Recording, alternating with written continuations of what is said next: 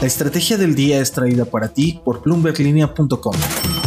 Muy buenos días y bienvenidos a este nuevo espacio dinámico de información económica, financiera y de negocios rápida y al punto. Hablaremos de los tres años de gobierno del presidente de México y lo reflexionamos con un empresario. También la caída más reciente de Zoom en bolsa y finalmente el juicio de la mujer cuya startup engañó a Silicon Valley. ¿De qué estamos hablando?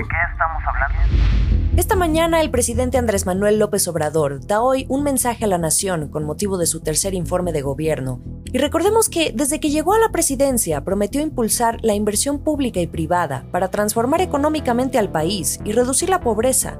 Pero ¿qué ha ocurrido realmente en esta primera mitad de sexenio? El balance arroja una tendencia a la baja en estos dos rubros fundamentales. Hay 3.8 millones de nuevos pobres y sus grandes apuestas de infraestructura tampoco han ayudado a reducirla.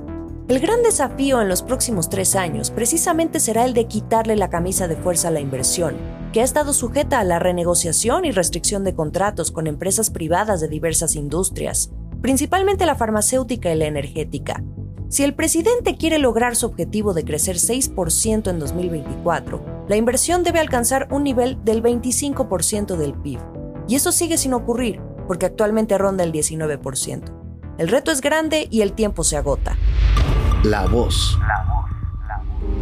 Y a propósito de estos primeros tres años, el presidente de la Coparmex, José Medina Mora, una de las cámaras empresariales mexicanas más importantes, cree que el gobierno aún puede dar el golpe de timón.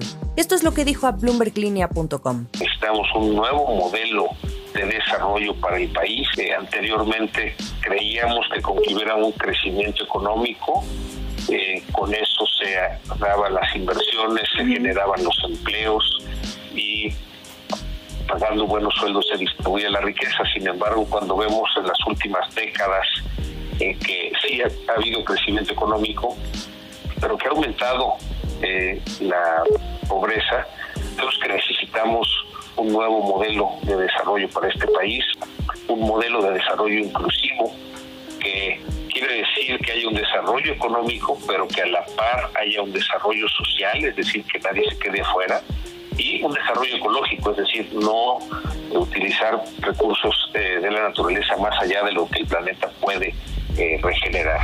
Acciones y reacciones. Zoom está mal y de malas. Esta empresa de comunicaciones que prácticamente pasó de 10 millones a más de 200 millones de usuarios en cuestión de semanas, hay que decir que su éxito fue gracias al gran confinamiento, hoy por hoy atraviesa la senda de la incertidumbre.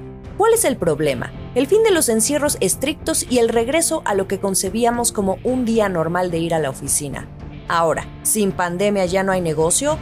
Esa es la gran duda. Ayer la empresa cayó 17% en bolsa, en lo que sería su peor desempeño en nueve meses, precisamente ante la preocupación de los inversionistas de que los días de gloria de Zoom pudieran estar por terminar.